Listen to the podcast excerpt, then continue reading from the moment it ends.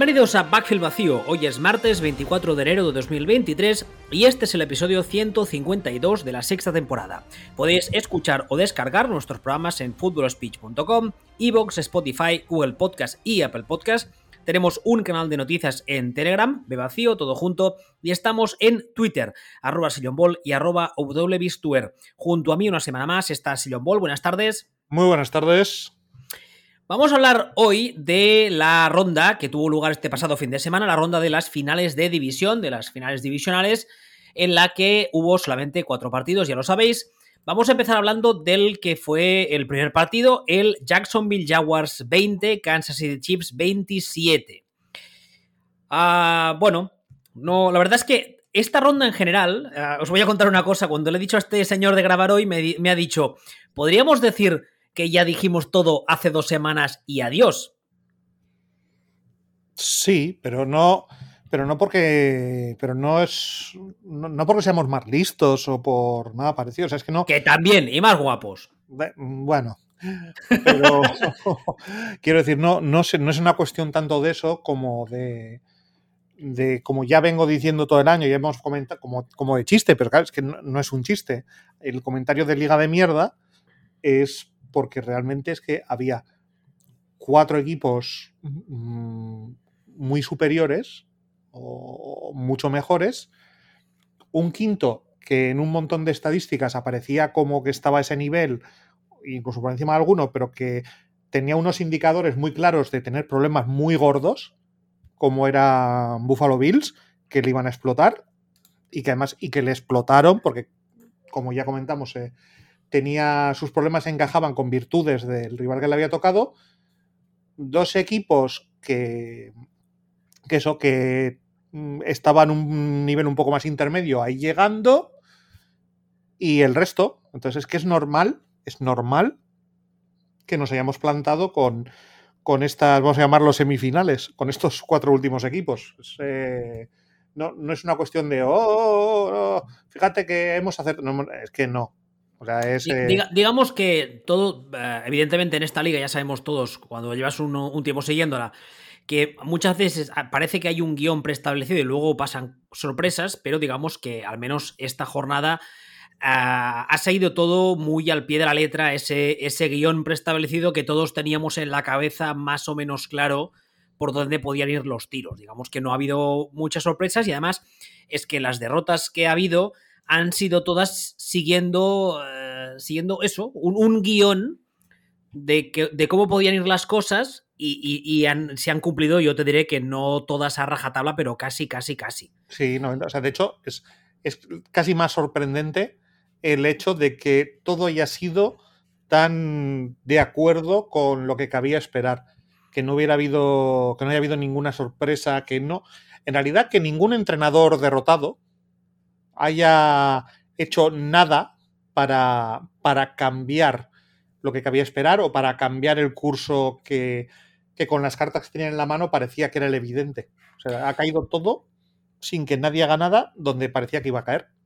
A ver, como decía ahora, el primer partido que hubo fue el de la jornada del sábado, el, Jaguars eh, Chiefs. Hubo un momento en el que parecía que igual la cosa se podía torcer, nunca mejor dicho, en el caso de los Chiefs, porque a Mahomes Mm, sufrió una lesión de tobillo, ah, él quiso seguir jugando, los médicos de los Chiefs le dijeron que Nanay, fueron al vestuario, le hicieron una prueba de, rayos X, no hay rotura de hueso, pero sí que tiene un, un esguince bastante gordo, evidentemente la jornada que vendrá va a jugarla sí o sí, aunque tenga que jugar puesto hasta las cejas de eso que fuma Aaron Rodgers, lo que falta por ver será cómo le afectará a esa, a esa movilidad, a esa explosividad, a esa capacidad para romper jugadas, que es la que hace un poco a Mahomes quien es. Pero bueno, eso ya, eso ya llegaremos.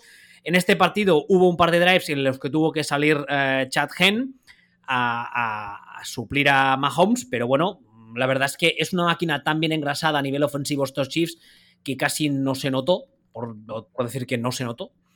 Y en el caso de los Jaguars, pues como ya dijimos la semana pasada, son un equipo que estaban aquí un poco, mm, aunque suene feo decirlo, un poco de regalo. O sea, un poco de, extra porque es un equipo que, como hemos dicho todo el año, la misión principal que tenía en esta temporada era hacer limpieza, como nosotros solemos decir, desputechizar, ¿no? Eh, un poco hacer la limpieza y, digamos, arreglar todo lo que había torcido Urban Meyer, que no era poco. No solo eso, sino que los, los Jaguars han jugado a, un nivel bastante, bastante alto en, determinados momentos de la temporada. A Trevor Lawrence ahora sí pinta que puede llegar a ser ese curva generacional que los Jaguars esperaban que sería cuando le draftearon.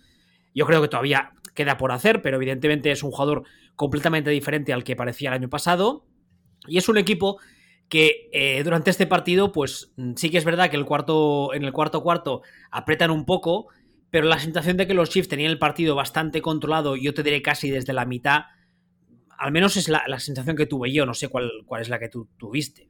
No, hombre, a ver, poco, poco más o menos la misma. De todas formas, sí que creo que creo que hay que puntualizar o creo que hay que decir cuando hablamos de que Jaguars han estado, llegan aquí un poco de regalo, no, no creo que sea correcto. Es decir, creo que Jaguars llegan aquí súper merecidamente. Sí, sí, sí. A ver, cuando digo de regalo, o sea, eso, lo que me, me, refiero es que nadie me entienda mal. Que este, este, esta ronda de playoff o estos playoffs son un regalo a un trabajo bien hecho pero que yo creo que cuando empiece la temporada, evidentemente, a cualquier equipo, si le dices, mm, ¿te apetece meterte en playoff? Te va a decir que sí, pero que no creo que fuese su objetivo a corto plazo. Correcto, pero que, pero que se lo han merecido, y más se lo han merecido eh, por cómo han ido hacia arriba. O sea, los Jaguars de la segunda mitad de temporada se lo merecen clarísimamente. Es un equipo que, que yo sí que creo que se puede decir de Jaguars que ha sido el mejor de los malos.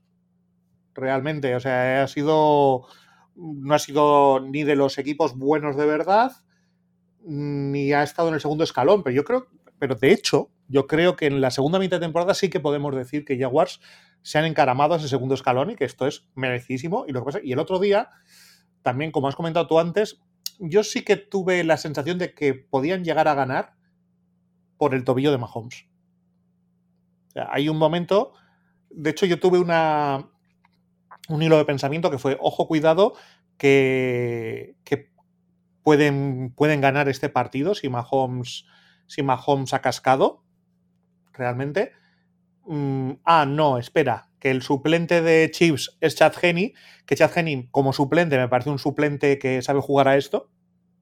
O sea, no me parece un suplente catástrofe como tienen otros jugadores, sino un, un suplente correcto, un, jugador mediocre, que es lo que supone que tiene que ser un buen suplente, un tío mediocre. Y luego ya, ahí así lo que pensé fue, pues este partido tal vez no, pero es posible que hayamos, acabemos de ver cómo cambia de dedo el, el anillo a final de temporada. Bueno, el, tema, ese famoso momentum del que hablan siempre los americanos, hay un momento justo en el, el momento de la lesión de Mahomes que en el drive siguiente Jacksonville en defensa parece que le han, le han chutado energía extra, es normal, a nivel psicológico es muy normal, ¿no? El hecho de que, como tú decías ahora, mm, vean renovadas sus, eh, sus posibilidades de ganar, teniendo en cuenta que sacas del tablero no solo al quarterback titular del otro equipo, sino que además a uno de los jugadores más diferenciales de la liga. Pero eh, lo que hace Chad Gen es, pues, hacer que la ofensiva, sin florituras, pero pues más o menos funcione. Y claro, en este equipo, si además le sumas el hecho de que luego vuelve Mahomes, que sí, que evidentemente no vuelve al 100%, pero que pese a eso es un jugador que estando al 75% o al, no sé, al 60% es mucho mejor que la gran mayoría, pues hombre, para los Jaguars estaba muy complicado, ¿no? Sí, sobre todo la cuestión es que hay dos drives de Jaguars al principio del, del tercer cuarto con Mahomes renqueando muchísimo, claramente, o sea, pero muchísimo de los de los muchísimos, con el partido 10-17 en ese momento, y ahí no consigue nada. O sea, ahí no, no anota Jaguars, y hay un. Y a partir de ahí ya, pues. Eh, parece que le. Parece que le empieza a funcionar el analgésico a Mahomes y, y empieza a hacer algo, anota, ya se van a...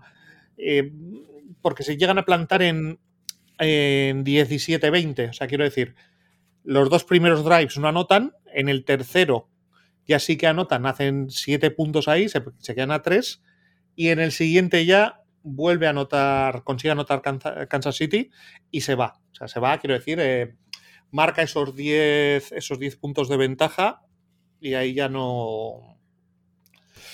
Ahí la sensación es que yo creo que tenemos todos viendo el partido, es un poco que cada vez que, Jacksonville anote, Kansas City va a tener la capacidad de la capacidad un poco de anotar y automáticamente después empiezan a cometer pérdidas. Eh, tienen un fumble, los siguientes son intercepción, o sea, quiero decir, esa segunda parte de esa segunda parte de Jaguars, yo tengo la sensación de que hay un momento, primer momento en el que ven que pueden ganar y se vienen un poquito arriba, y hay un segundo momento casi inmediato en el que se cagan encima al pensar que realmente tienen una opción. Bueno, a ver, son un equipo muy joven. O sea, esas no, no, no, no, es, normal. O sea, claro, esas cosas con los equipos jóvenes pasan. Por muchas veces hablamos de la experiencia en playoff, que parece una, una tontería, parece una, una soplapollez, pero no lo es. Porque un jugador que está, que está en ese momento y, ve que igual tiene posibilidades de cargarse a los Chiefs de Mahomes y de meterse en una final de conferencia, si es un jugador que no tiene experiencia y que no ha estado en grandes citas antes, yo entiendo que la, presión del escenario le pueda, es que es muy normal. No, sí, pero a ver, y más cuando venimos de un partido anterior de Jaguars, que cuando saltan al campo contra Chargers, lo primero que hacen es cagarse y luego ya sin presión ir jugando y acabar remontando. Pero de entrada se cagan. Y en este, en este partido yo creo que salen a jugarlo, empezando por, empezando por el head coach, con una sensación de nosotros hemos venido aquí a disfrutar de la situación más que a, más que a ganar. O sea, eh, demasiado amarrategui, incluso eh, Doc Pederson. Y esto, y hay ese momento en el que al principio del tercer cuarto parece que, parece que hay una opción real porque falta Mahomes, falta esto, falta lo otro. Eh, Mahomes, está lesionado, que les cuesta, les cuesta notar, les cuesta sacar ventaja de situación. Mm, anota Kansas City, parece que tal, y en ese y cometen errores. Es un, en realidad es una segunda, una segunda parte bastante mala de, de Jaguars, teniendo en cuenta la situación. Y, la sensación que me transmitió fue eso, fue que, que dijeron, ay, ay, y les pudo un poquito la presión por eso, porque decíamos desde el principio, es que es un equipo que no ya hasta el año que viene, yo diría que hasta dentro de dos años no se le esperaba. Entonces, eh, bueno, esperemos que esto no les haya eh, jorobado un poquitín el, rendimiento a futuro por estropearles un poquito los picks de draft y tal, pero, pero es que excelente temporada lo que se les, esperaba y problemón ahora para, para Chips, problemón gordísimo. Hombre, eh, es un poco lo que decía ayer en coña en Twitter, que, que a Mahomes esta semana lo, van a llevar como el jefe de Asterix. O sea, en volandas hasta ir a mear. Porque evidentemente, eh, por mucho que, que, sea un tipo que todavía sea joven y que un cuerpo no se recupera igual los 27-28 que los 40-48, evidentemente... Sí, pero, un, esguince de tobillo. Pero es que es una lesión importante, sobre todo por el tipo de jugador que es Mahomes. Si fuese un pocket passer pur desde de los de toda la vida, digamos podrías eh, minimizarla al máximo. Pero en este caso, si a Mahomes. Es que además hay un, hay un problema aquí, que es que el mismo instinto del jugador es jugar como juega. O sea, lo que estoy diciendo igual suena perurollada, pero entendme lo que quiero decir. O sea, por mucho que le duele el tobillo, su instinto, cuando la jugada se rompe o él quiera ganar tiempo, será el de salir corriendo. Y es que no lo haces igual con un tobillo tocado que sin él. Sí, y es que no iría ni a eso. O sea, quiero decir, al final mi sensación es, o sea, es, es, es una lesión, es lo que ellos llaman un high, eh, high ankle sprain, o sea, es un, es un esguince de tobillo, pero es un esguince de la zona, de la zona alta, de la zona que une la tibia y el peroné, que es el más puñetero. O sea, es que esto es, eh, es eh, de los que tardan en curar, es puñetero, o sea, es, es una muy, muy, muy, muy, muy mala lesión. Te deja, le va a dejar salir, pero va a estar claramente incapacitado. Y, sí, o sea, teniendo en cuenta que es un corredor que es razonablemente móvil, o incluso muy móvil, aunque no sea su, principal virtud, va a ser un problema gordísimo o puede ser un o puede ser un problema gordísimo. O sea, para mí, de hecho, automáticamente cambia, cambia el favorito del, para este partido, para, para las finales de conferencia. No sé si tanto, no sé si tanto, porque ese equipo, no, a ver, sigue teniendo muchísimo talento, especialmente en ataque, pero sí que es verdad que para mí antes más o menos tenía claro, más o menos, que el favorito era Kansas City y ahora, mm, si no es un 50-50, casi casi. No, para mí no, para mí es favorito ahora mismo. Para, mí es favorito, además, razonablemente claro. Eh, eh, la gente de Cincinnati por, mil cosas realmente. Pero no ya por lo, lo que llamaremos lo deportivo. Es que lo, esto, lo extradeportivo, acaba de ponerse, de ponerse muy de su. Pues muy de cara. Y es lo que hay. A ver cómo plantean el partido ambas partes, porque lo que está clarísimo es que si yo fuese el coordinador defensivo de Cincinnati, eh, mandaba blitz los 11 tíos en cada jugada desde el minuto cero. A, a riesgo de que me quemen. Pero es que la idea es. Además, es que e, es esas cosas psicológicas que muchas veces hablamos con los quarterbacks, que muchas veces ya no es hacerle el sack, es llegarle es llegarle cerca y quedarte cerca. Y además, estas mierdas que, por ejemplo, si, veis muchas veces el, ¿Sabes estos clips del mic up que ponen en YouTube? Que cogen a un jugador y lleva el micro y le, y le graban durante el partido lo que dice. Y muchas veces te das cuenta que el rusher llega y la jugada termina y, no hay sack ni nada, pero el rusher se acerca al quarterback, le dice alguna tontería y eso parece enchuminadas, pero no lo son. Porque si cada jugada vas llegando al quarterback y te vas quedando cerca y cada vez cuando te levantas el suelo, ¡Ey! Estoy casi, ¿eh? ¡Ey! Otra vez ¡Ey! No sé qué. Ese tío empieza a pensar en ti. Y cuando un, un que empieza a pensar en ti, deja de pensar en coberturas. Y deja de pensar en tal. Y deja de pensar en las cosas que tendría que estar pensando. Y no sé, no sé, la verdad es que. Es una putada, ¿eh? Porque con, con Mahomes sano este partido podría ser muy, muy, muy chulo. Y creo que esa lesión nos quitará un factor, un factor, eh, digamos, eh, para el disfrute deportivo y al mismo tiempo, claro, los fans de Cincinnati tienen que estar dando palmas con las orejas, como es normal. ¿Te parece que pasemos al siguiente del sábado? A ver, el siguiente partido del sábado es un partido que no tuvo mucha historia, como por otra parte ya era bastante previsible. Hablo del New York Giants 7, Philadelphia Eagles 38. Los eh, Giants eh, yo antes usaba la expresión llegar aquí un poco como un regalo. No sé si es suena un poco fea, pero quizá en este caso. No, es que, insisto, suena fea la expresión, pero en el caso de los Giants, digamos que estábamos aquí un poco. Era un poco engaño el hecho de que hubiese llegado hasta aquí. Es un equipo que, como. Eh, es un caso diferente al de Jacksonville, pero también era un equipo que empezaba con una etapa nueva y que tenía que poner en orden, hacer limpieza y tal.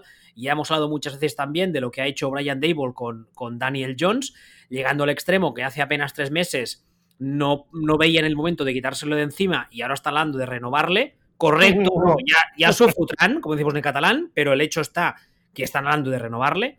Eh, es un jugador mucho más, eh, mucho más usable, por así decirlo, que lo que era hace eso, hace 3-4 meses, pero eh, los Giants son un equipo que ah, en todas las líneas necesitan todavía mucho talento y mucho trabajo, y los Eagles, pese a que yo sigo manteniendo que han tenido un calendario de temporada regular bastante fácil, son un equipo muy superior, superior a muchos de los equipos de la NFL y muy superior a estos Giants a día de hoy, con lo cual el partido no tuvo mucha historia, ¿no?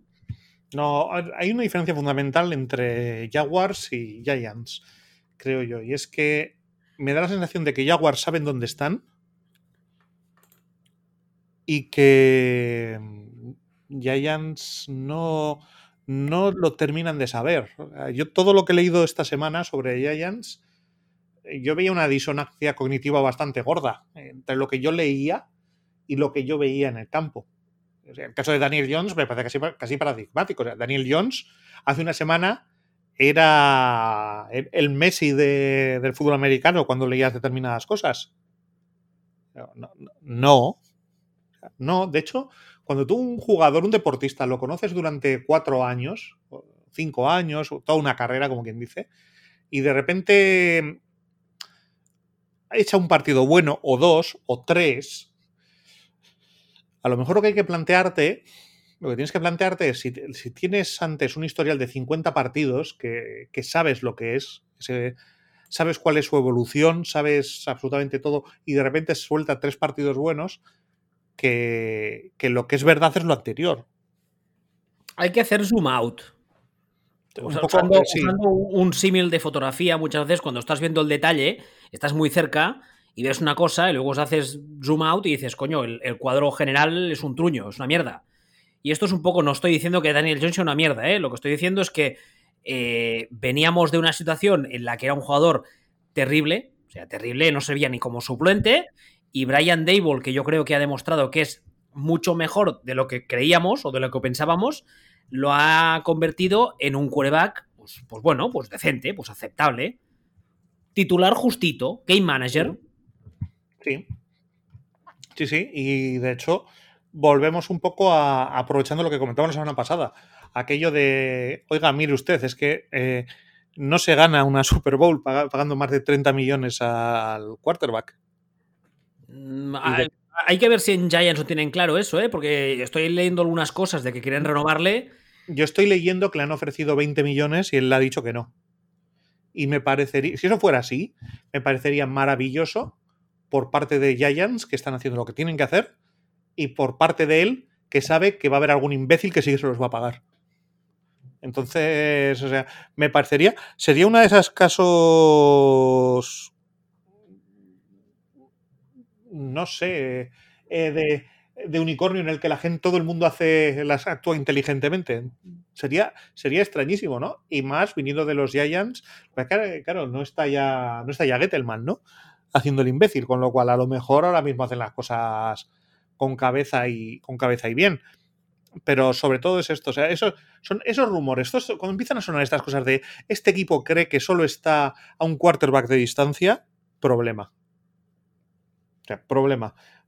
Y no, y, no es el único equipo del que estoy leyendo esto últimamente, que te están siempre empiezan ese tipo de ese tipo de disonancias. Pero, Respecto al tema de Daniel Jones, que yo también he leído eso que decías ahora, que el Giants le ha hecho una primera oferta y él ha dicho que no, porque la quiere muy superior y tal. Si finalmente se acaba yendo porque, porque, porque se va a otro equipo que le ofrece más dinero, te demostrará que no es muy listo. Porque yo creo que cualquiera que tenga dos dedos de frente se da cuenta de que este año no es que él de repente mm, haya, se haya vuelto bueno, es, que tiene un entrenador que le ha hecho jugar muy bien. Pero claro, claro eh, Brian Dables de la liga, ¿cuántos hay? Ni siquiera tengo, no, ni siquiera tengo claro que Brian Dable sea Brian Dable. En realidad. O sea, no, no. Hombre, es que es un poco el tema del currículum y ahora es un poco eh, lo mismo que decíamos ahora de, hacer zoom out y de coger una muestra más larga. Eh, tú fíjate que George Allen, con Brian Dable de coordinador, pasó de ser, como tú has dicho mil veces, el peor quarterback o uno de los peores de la historia, a parecer eh, un Hall of Famer.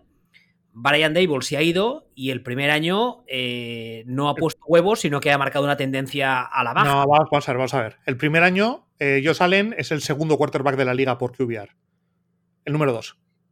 Pero el primer año. Este año, este año, este año, sin Brian Dable, Josh Allen es el segundo quarterback de la liga por, por QBR está Mahomes en un universo propio, hay un océano, después viene ellos salen, luego hay casi otro océano y ya empiezan a venir los demás. Pues, pues la verdad es que la imagen que ha dado Josh Allen este año, especialmente la segunda media de temporada, ha sido regulinchis, ¿eh? Mm, no estoy del todo de acuerdo. A mí no me acaba de gustar, pero bueno. ha, tenido, ha tenido partidos malos. O sea, hizo un partido malo contra, contra Miami ha tenido varios partidos mediocres, no, no ha tenido un año, esto es un poco lo de siempre. Este es cuando decimos es el segundo de la liga, con, con este rendimiento hace cuatro años eras el 10 de la, liga, no el, no el, segundo, ¿no? Entonces, vale, pero, pero, pero realmente, o sea, de hecho, estadísticamente su año es mejor que el año pasado, por ejemplo. Es curioso porque yo la, el, el eye test también me dice que ha jugado peor, pero bueno. Eh, lo que tenemos todos claro es que Brian Debro estuvo, estuvo en los Bills y Josh Allen pegó una subida de nivel. Coincidió que pegó una subida de nivel. Ahora se ha ido aquí, ha cogido un tío que todo el mundo creía que no servía ni de cuarto suplente y lo ha hecho parecer, como decíamos antes, antes un game manager aceptable. Ya, pero yo es que yo también diciendo un poco. O sea, el, eh, igual que decimos de. que decimos esto mismo de, de Allen, ¿no? de que en otros años con este rendimiento hubiera sido cuidadito con, esto, que, no es, que no es para tanto, ¿no? Este año ha sido el mejor año de Daniel Jones en la liga, pero no ha sido sustancialmente mejor que su primer año, por ejemplo, o que su segundo año. Sí ha sido sustancialmente mejor que el año pasado, pero, pero realmente, o sea, yo por, por, eh, por ceñirnos al QBR, que es la estadística de la que solemos hablar más aquí, porque es la más sencilla, ¿no? No porque sea la última maravilla de esta. Cuando yo, eh, perdón, cuando Daniel Jones entra en la liga en 2019, su puntuación es un, son 55 puntos. 2020, 54 puntos. 2021, 47 puntos. Esto es peligroso, es un problemón que un quarterback eh, vaya hacia atrás y aparte. Pero estos 55 y 54 puntos de sus primeros dos años son mediocres, pero no malos. Son... 2021 es muy malo y 2022 son 60 puntos, que es mejor que su primer y segundo año, pero digamos que es coherente con ese rendimiento del primer y segundo año. No es un desastre, desastre, desastre subidón.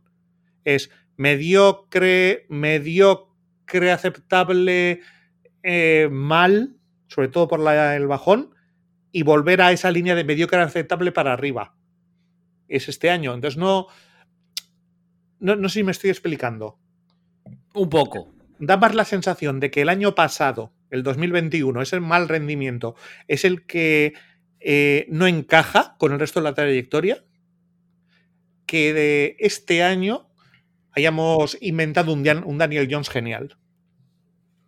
Mm, eh, sí, así de nuevo, lo mismo, ha sido eh, por, esta estadística el séptimo de la liga. De nuevo igual, el séptimo de la liga con unas puntuaciones que hace que hace cinco años le habría puesto el 15, el decimoquinto. Y de esto, coherente con su rendimiento de 19 y 20. Entonces, eh, creo que aquí el cortoplacismo está haciendo mucho daño mucho, mucho, mucho, mucho, mucho, mucho daño. O sea, creo que la gente este año se está olvidando de lo que ha sido Daniel Jones sus dos primeros años y de que este rendimiento de este año es coherente con eso. Y lo está.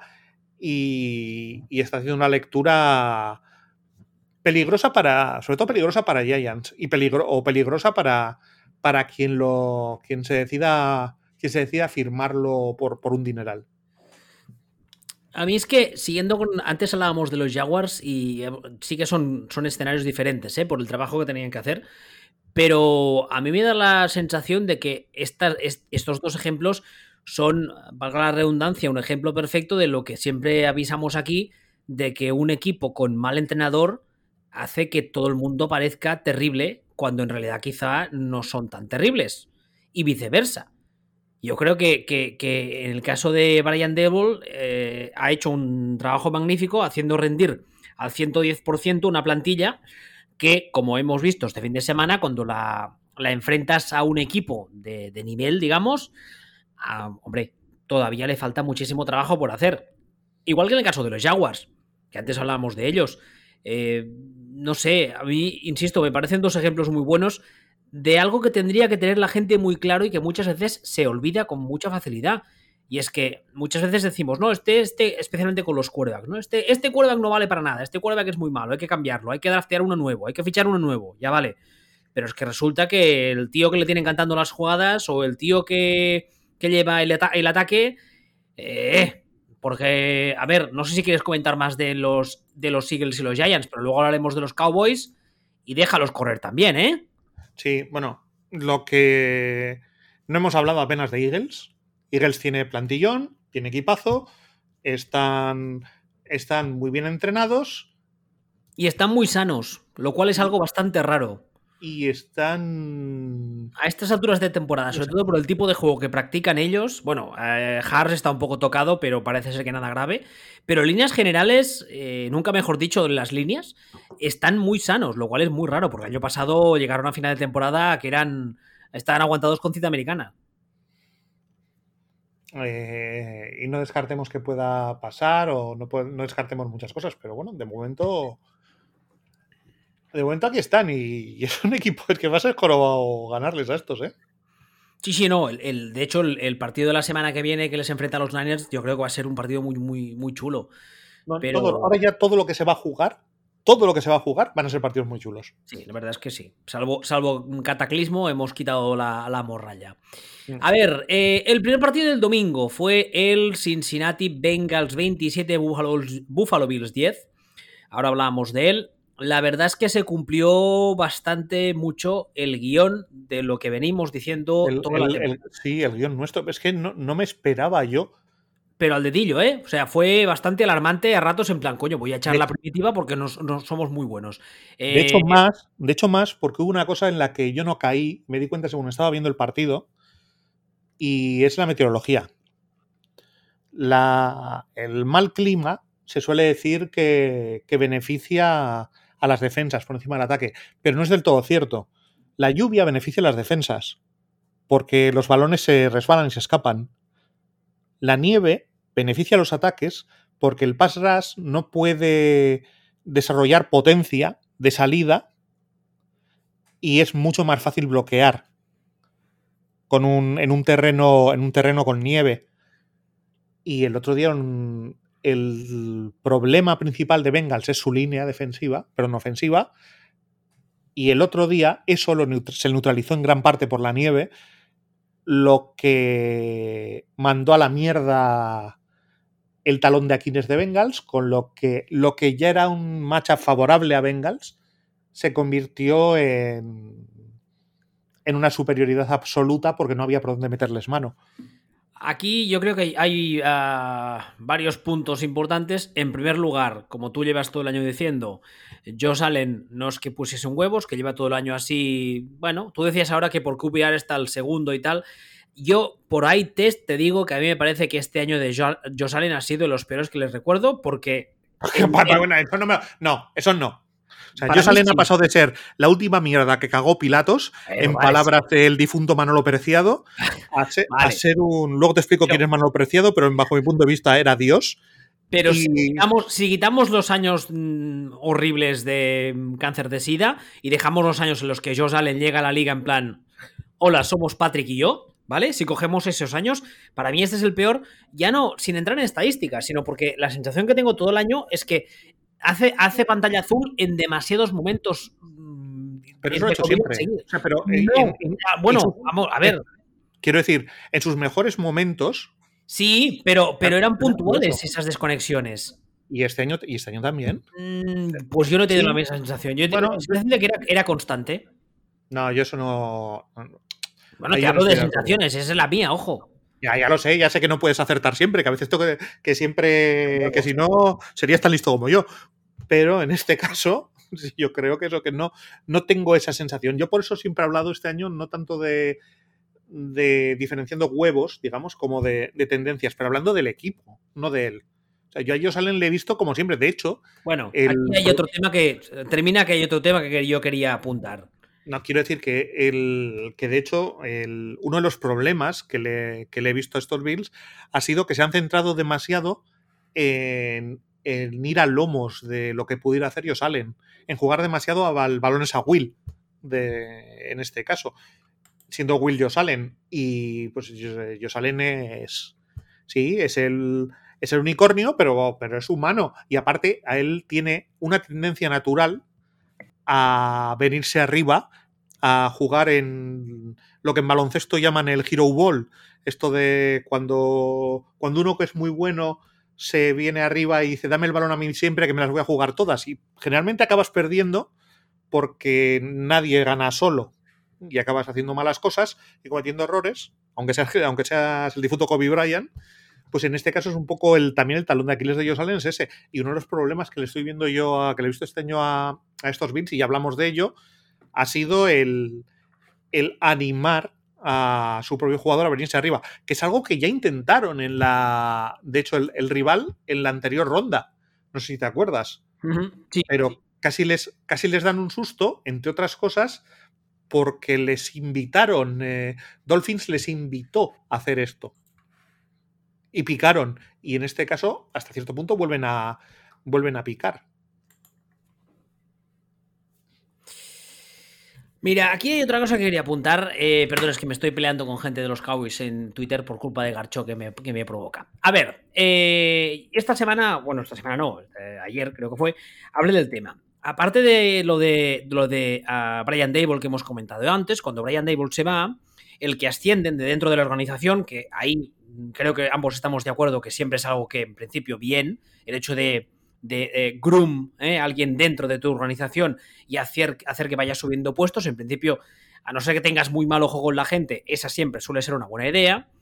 Ah, ascendieron a Ken Dorsey. Ken Dorsey es un señor que, aparte de hasta ahora haber sido el entrenador de quarterbacks de los Bills, con lo cual ya había trabajado, ya estaba trabajando con Josh Allen y se entiende bien con él.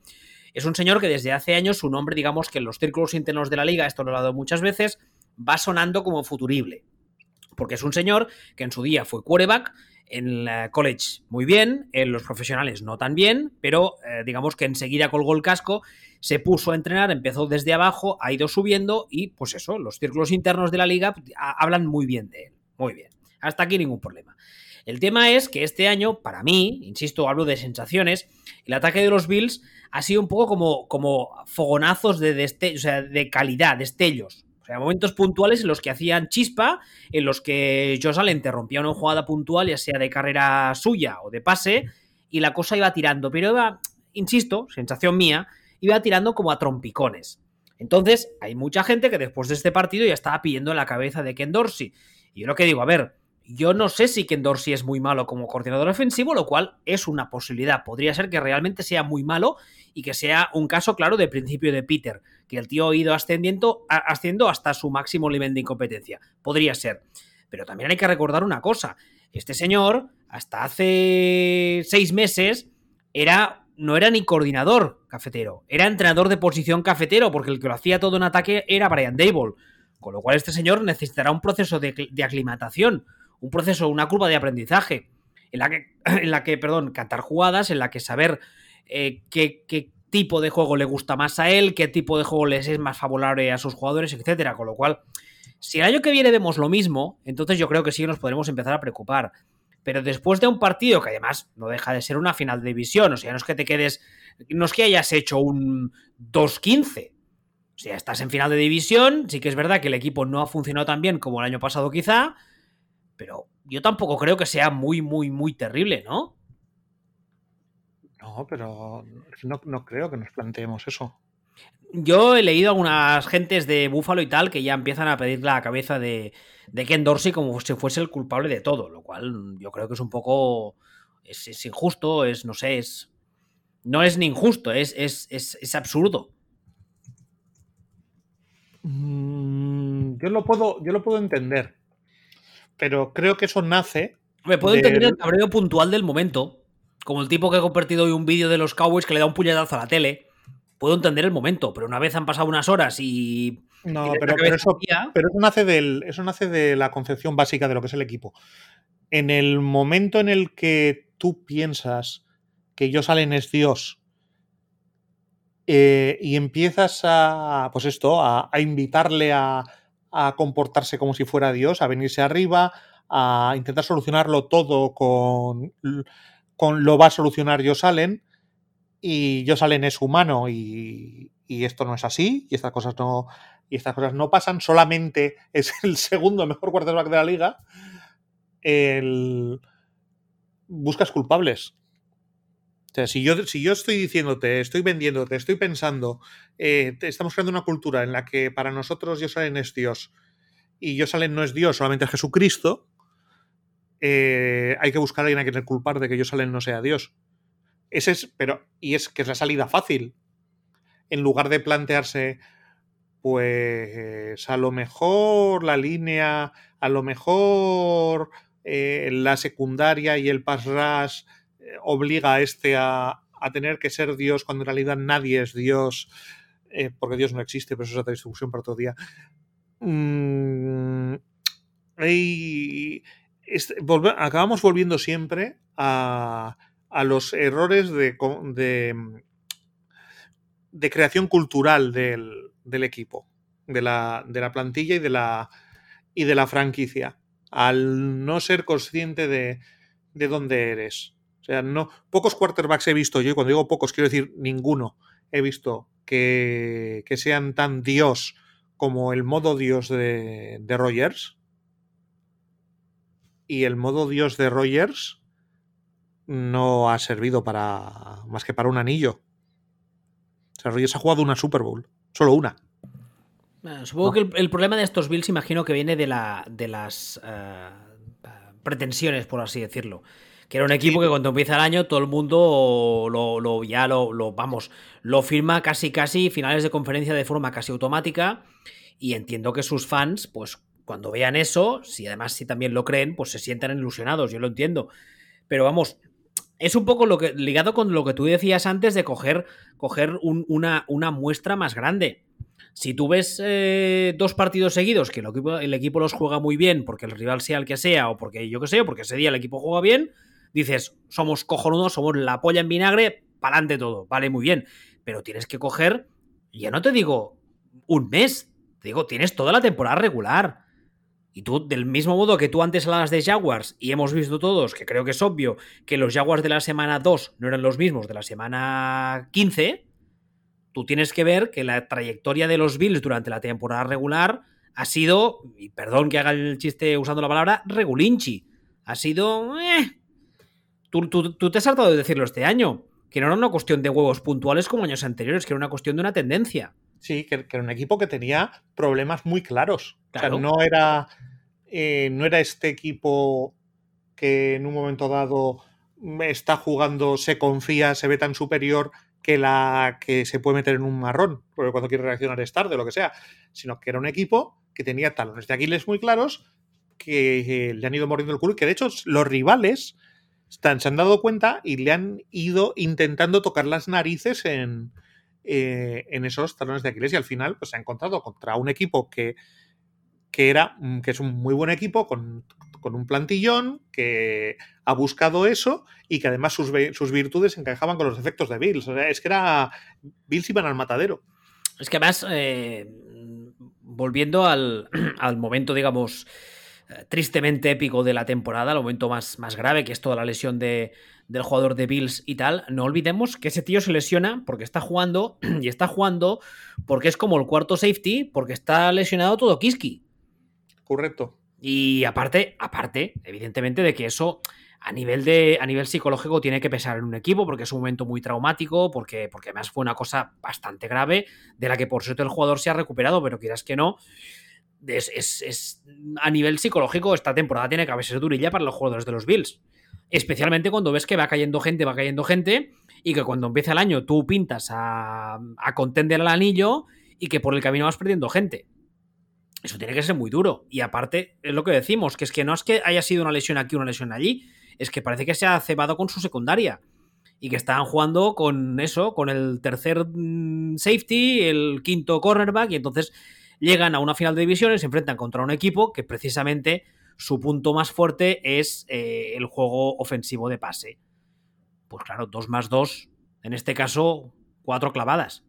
Sí, no, no, no hay más. Todo, y, y, todo lo demás, el, eh, sin ser el, tal, el, talón de Aquiles, el pass rush es mejorable. Eh, se han encontrado con esta situación en la que en la que la nieve se lo ha desactivado por completo, con lo cual no ah, puede sacar partido. O sea, todo, perdón, todo era, era, ir al matadero. Perdón, una, una, perdón que te corte, una cosa que acabo de recordar. Eh, pierden a Von Miller. Correcto. Que sí, Nada sí. más empezar el año. Uh -huh. Este partido con un Von Miller sano, igual cambia la cosa un poquito. Pero yo, a, a Von Miller se lo contratan un contrato de un año precisamente para que en estos momentos de playoff de decis decisivos aporte su veteranía, aporte su, su, su, saber estar en esos grandes momentos, sus jugadas puntuales. Es para eso, para que se lo ficha, solo para eso.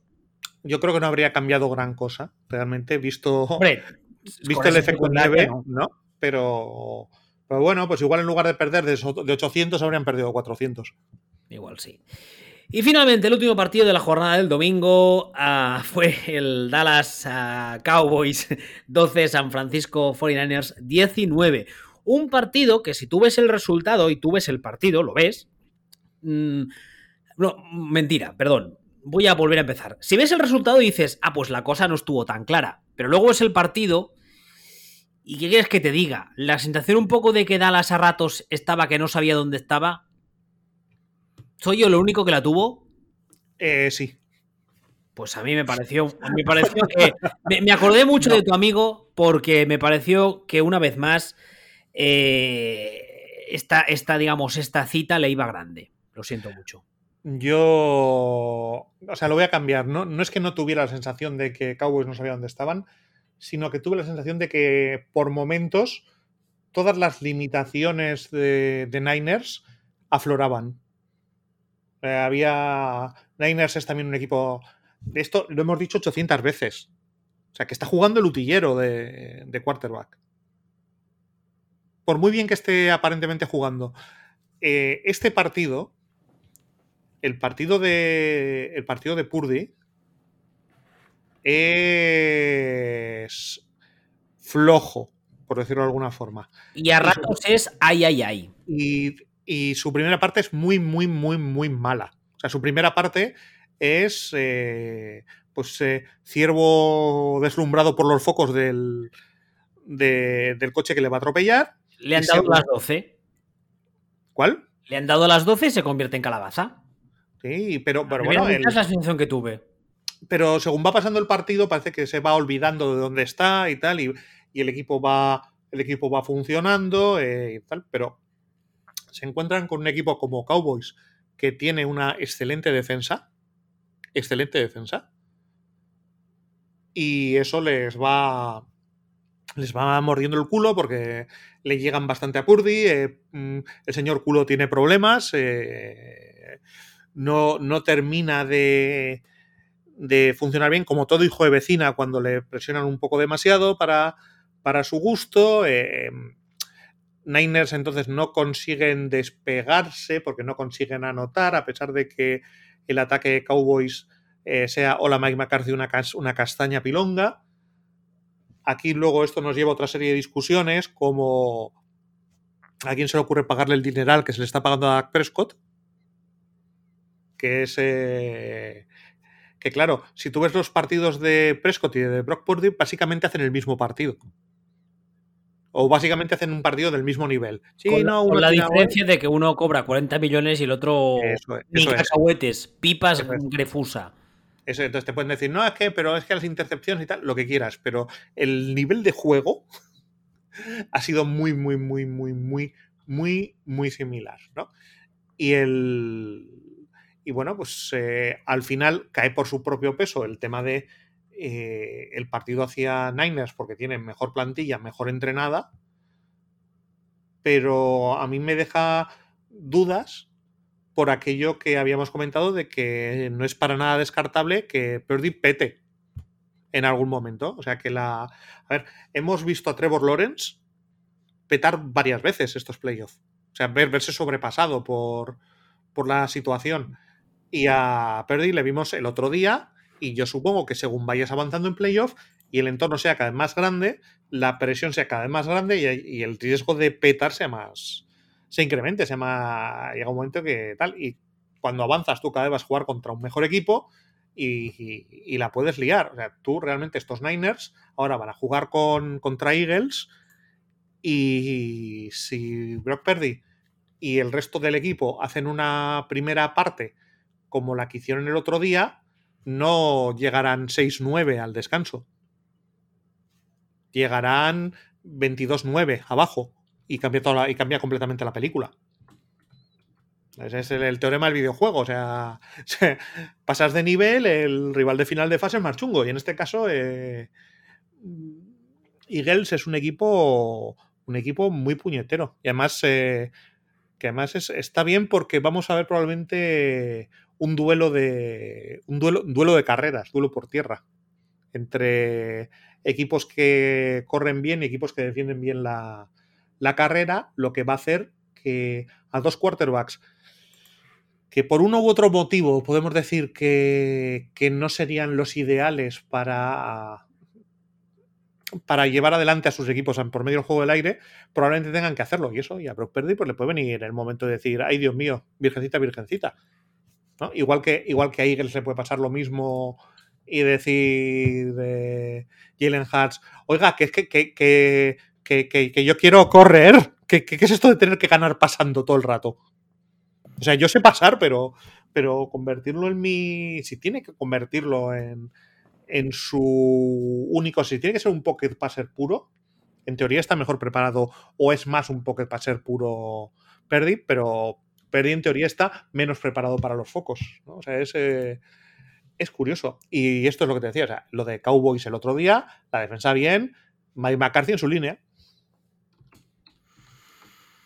A mí hay una cosa que me hace mucha gracia y es que desde hace un 48 horas más o menos hay mucha gente rajando de Dak. A ver, es lo que tú decías, no es de recibo que esté cobrando lo que esté cobrando, porque a nivel de... Ah, si lo relacionas con su calidad como jugador, me parece que es una pasada de, sueldo, pero estamos en las mismas de siempre. En primer lugar, eh, en el momento en el que se le hace ese contrato, como decía el subnormal aquel, es el mercado amigo. Es lo que decimos siempre del kilo de cuerva, que es lo que se paga. Entonces. no, eh, es, lo, es, lo, que se, es lo que pagan los idiotas. Bueno, lo que tú quieras, pero es lo que. idiotas, pero es lo que pagan los idiotas. Vale, pues es lo que pagan los idiotas y se le, se le ofrece ese contrato y él dice, vale, muy bien. Pero. Es que, es que el, problema principal de este partido a nivel ofensivo no es Dak Prescott. Sí que es verdad que se tiene una intercepción terrible, nada más empezar el partido, porque dices, no sé dónde cojones la lanza, pero bueno. Y sí que es verdad que tiene, algunas decisiones un poco raras, pero a nivel general, insisto, no es el problema. El play call es malo y además aquí vamos a otro problema subyacente, es que hace años que lleva sonando Kellen Moore como también eh, The Next Big Thing y ahora mismo, hace nada, antes de grabar, he soltado una noticia al canal diciendo que los Panthers le quieren entrevistar como posible head coach. Es un tío que sigue teniendo caché y yo no entiendo por qué sigue teniendo caché. Porque es un tío que como play call, porque entiendo que el play caller es él, porque además es un protegido de Jerry, me parece bastante, bastante malo. Y Dallas es un equipo que además, en el momento en el que se medio rompe Pollard, cuando le quitas a Pollard ese juego de carrera no funciona, porque sí, que es otro que también está cobrando una pequeña fortuna, no está ya para ser running back uno y llevar el balón todo el rato. Y en ataque le sacas de CD Lamb y ¿qué tienen? ¿O no? No, pero tampoco es que sea, tampoco es que sea un equipo que no tenga, que no tenga, que no tenga nada. O sea, de hecho, pues sí, tiene a Dalton Schultz y tal. Mm, tiene cosas, tiene, a T.Y. Hilton, con lo o lo que queda de T.Y. Hilton, más bien.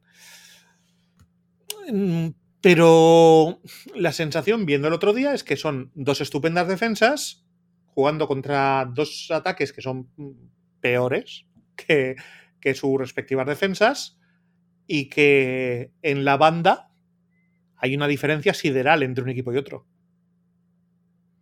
Yo es la, sensación que tengo, que tengo el otro día. Yo estoy viendo, estoy viendo jugar a Niners con los problemas que está teniendo Niners y tengo la sensación de que está haciendo las cosas mucho mejor a nivel de, de X and O's, como dices tú, de planificación y bueno, y, cae por su propio pecho. Pero vamos a ver, que es que Cowboys llevamos diciendo también todo el año que es un buen equipo porque su defensa, o sea, el 50% del equipo es estupendo, que es la defensa. Eh, estupendo. Y entonces es un buen equipo. O sea, es de, los que están, sin estar en el nivel de los eh, buenos buenos, es un equipo con capacidad para hacer cosas gracias a, esa defensa.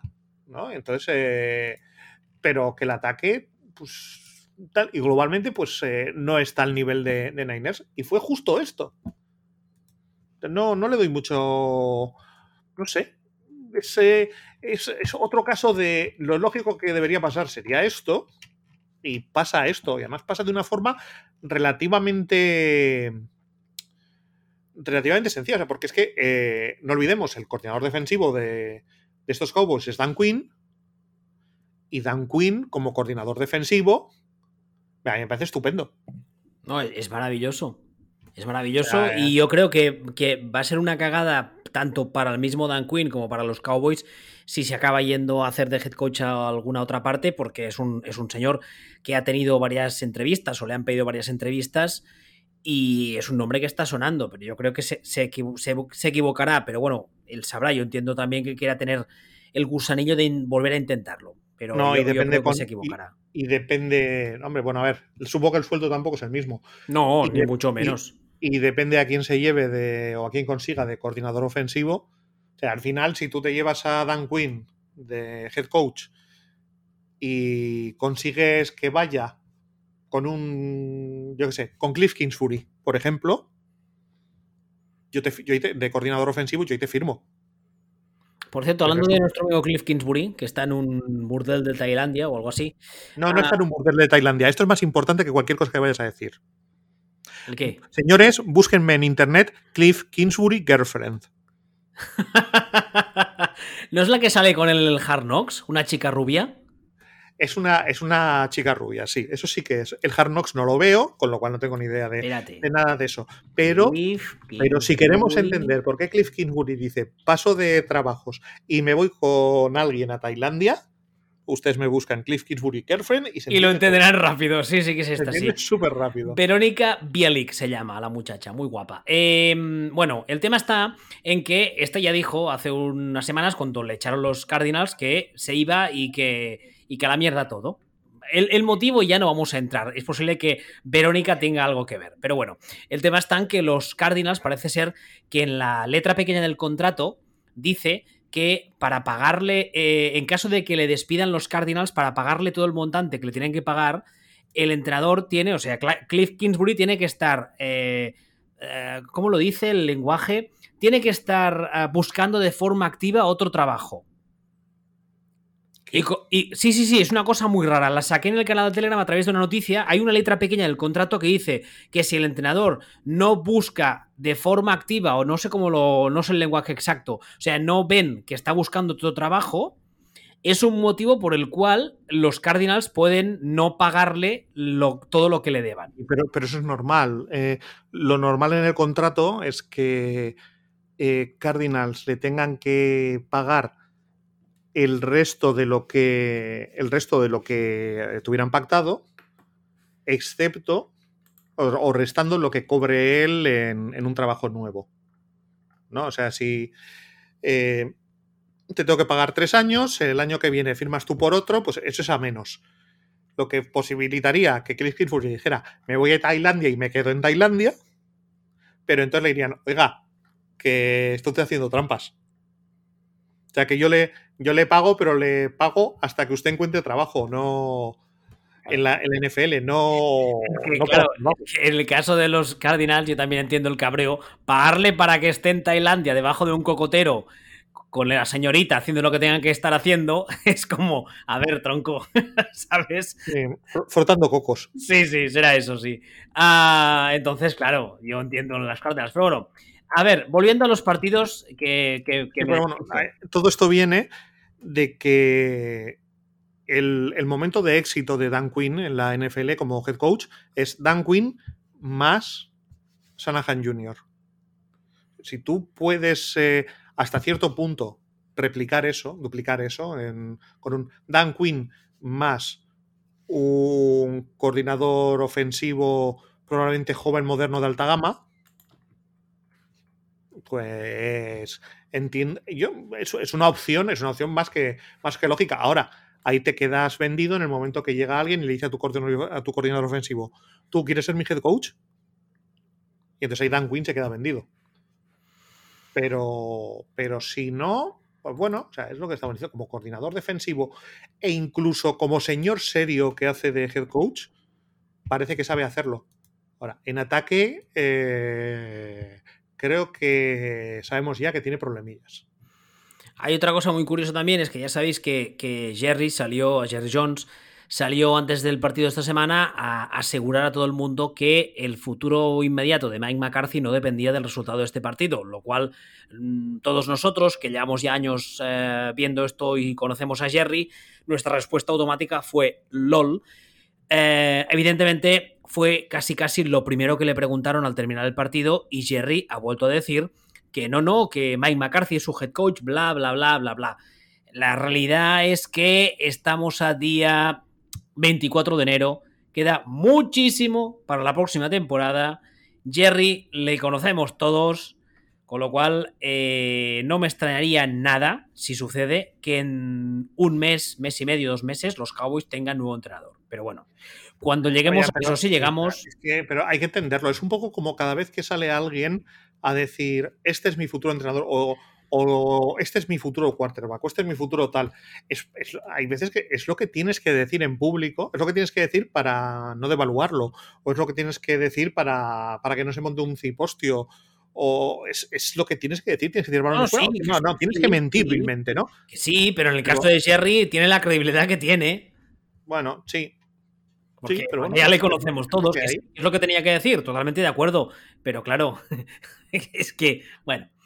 En fin, muy rápido. La semana que viene tenemos dos partidos. Los dos son el domingo. El primero tenemos, yo creo que el, mejor de los dos, a mi gusto, que es el San Francisco 49ers Philadelphia Eagles a las 9 de la noche, hora peninsular española. Muy rápido. Un ganador para ti. Mm, mm, mm, complicado. Muy, muy, muy complicado. Este lo doy al 50%. Pero dame uno. No que sé, quien te haga ilusión o qué. Eagles, ya te lo he dicho. Ah, Eagles, vale. Y en el segundo partido, que es a las doce y media de la noche del domingo al lunes para nosotros, el Cincinnati Bengals, Kansas City Chiefs. Bengals. Sí, yo la verdad es que también. En, el primero yo daría. Yo daré San Francisco, pero en este sí que creo que Bengals. Porque creo que la lesión de Mahomes les puede matar muchísimo. Correcto. Sí, sí, sí. Bueno, pues si no tienes nada más que añadir, yo lo dejaría aquí. Perfectamente. Pues muy bien, ya sabéis, futbolspeech.com, Evox, Spotify, Google Podcast y Apple Podcast, eh, Telegram, Bebacío y arroba y arroba Hasta la semana que viene. Hasta luego.